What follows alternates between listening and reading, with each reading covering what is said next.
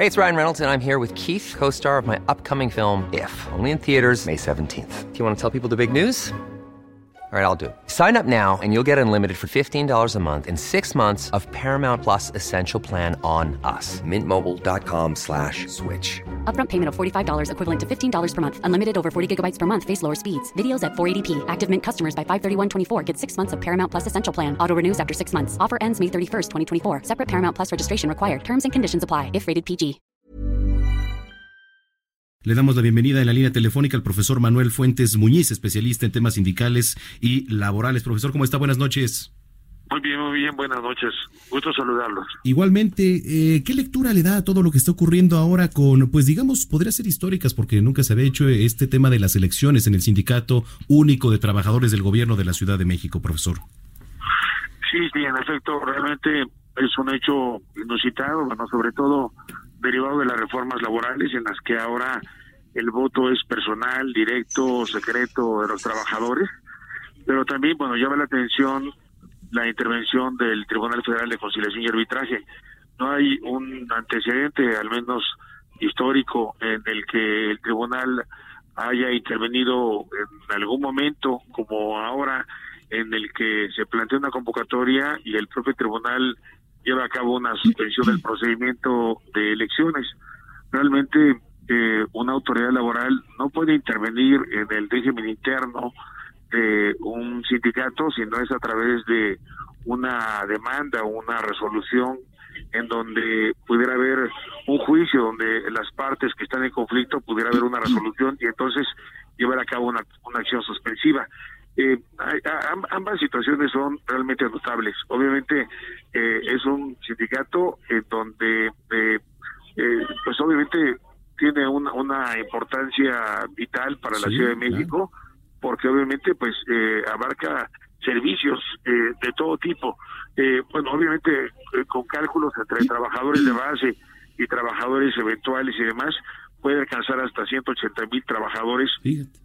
Y obviamente pues realmente la participación de ellos eh, son son trabajadores de base, algunos con eh, promedios de antigüedad eh, pues muy alta, yo diría que un promedio de edad de los que laboran en, la Ciudad de México se da entre los 45 y 50 años.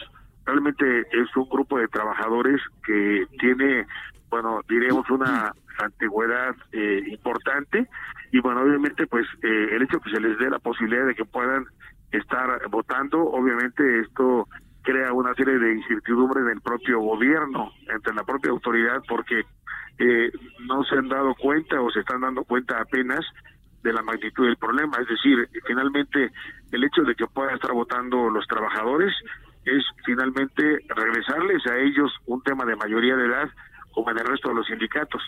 Actualmente eh, eh, esta situación de haberles eh, arrebatado a los trabajadores el derecho a poder decidir de manera personal, de manera directa, es un hecho realmente inusitado y, obviamente ha habido mucha resistencia, pero obviamente esta decisión de que los trabajadores puedan votar de manera secreta obviamente es, es, un tema de, gran trascendencia del país y bueno, obviamente será la primera experiencia a nivel eh, de burocrático eh, con, con esta consideración, porque obviamente esto eh, más al rato va a estar impactando en los temas de las federaciones, en donde también ahí tendrá que haber un voto directo y secreto para ese ámbito. Entonces, eh, diríamos, en, esos, en, esas dos vertientes, eh, por eso es, es, inusitado tanto la posibilidad de que puedan votar los trabajadores de manera directa como la intervención de las autoridades en haber suspendido el procedimiento. Sí, ¿sabe qué, profesor? Sobre todo también por el tema de los intereses. Usted ve así aplicando mucho las plazas, las famosas plazas, los aviadores, que, que aunque digan muchos, no, es que ya se acabó. No, claro que sí, la sigue habiendo. Y, y bueno, pues ahora, desde su punto de vista, ¿cree que, que se hagan elecciones? ¿Cree que directamente puede influir desde la jefatura de gobierno para que eh, llegue el próximo presidente del sindicato? Bueno, obviamente aquí es un tema complicado para jefatura de gobierno porque eh, es un tema que no se puede decidir desde arriba. Tienen que ser los trabajadores los que tendrían que estar votando. Pero sí influye, ¿no? Eh, aquí, aquí, el tema es ¿quiénes, ¿quiénes pueden ser los que puedan estar votando? Es decir, ¿quiénes serán los candidatos? Obviamente aquí eh, la queja que ha habido es de que no se han permitido a diversos candidatos obtener el registro. Entonces, obviamente, pues es un, es un tema en el que sí podría haber un, un escenario de intervención. Eh, si se está limitando, obviamente uno pudiera deducir que efectivamente hay una acción gubernamental. Eh, aquí lo correcto sería de que se diera el espacio a todos los candidatos para que este tipo de dudas que se pueden generar de que el gobierno pudiera estar interviniendo se alejen y permitan que los trabajadores puedan libremente decidir quién, quién sea su dirigente. Porque como usted dice, bueno, obviamente uno puede decir, eh, eh, por supuesto que puede haber una intervención de gobierno en el tema de los candidatos. El tema es que allí eh, no no podrá intervenir el gobierno en el tema del voto directo y secreto, porque obviamente pues ahí va a haber eh, observadores y demás, y entonces eh, el tema no es tan sencillo. Este, empoderar a los trabajadores en este momento va a ser un hecho de una cuestión en todo el país que, que va a generar hechos importantes. Realmente la reforma del primero de mayo que tiene esa trascendencia de que no solamente ahora en el sector público, sino en el sector privado hay una gran incertidumbre por la participación de los trabajadores, pero sobre todo eh, eh, eh, no no quita la posibilidad de que los patrones o en su caso el gobierno quieran intervenir por, lo que esto pueda representar. Bueno, pues vamos a estar dándole seguimiento, sobre todo tratándose del segundo sindicato pues más grande.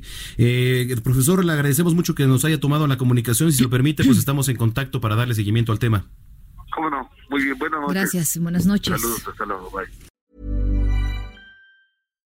If you're looking for plump lips that last, you need to know about Juvederm lip fillers. With Juvederm Volbella XC and Juvederm Ultra XC, your lip look, whether it's subtle or bold, can last up to one full year with optimal treatment and no additional maintenance. Find a licensed specialist and see if it's right for you at Juvederm.com today. That's J U V E D E R M.com. Add fullness to lips in adults over 21 with Juvederm Volbella XC or Juvederm Ultra XC. Do not use if you have severe allergies or a history of severe allergic reactions, or if you're allergic to lidocaine or the proteins used in Juvederm. Tell your doctor if you have a history of scarring or taking medicines that decrease the body's immune response or that can prolong bleeding. Common side effects include injection site redness, swelling, pain, tenderness, firmness, lumps, bumps, bruising, discoloration, or itching. As with all fillers, there's a rare risk of unintentional injection into a blood vessel, which can cause vision abnormalities, blindness, stroke, temporary scabs, or scarring. For full important safety information, visit juvederm.com.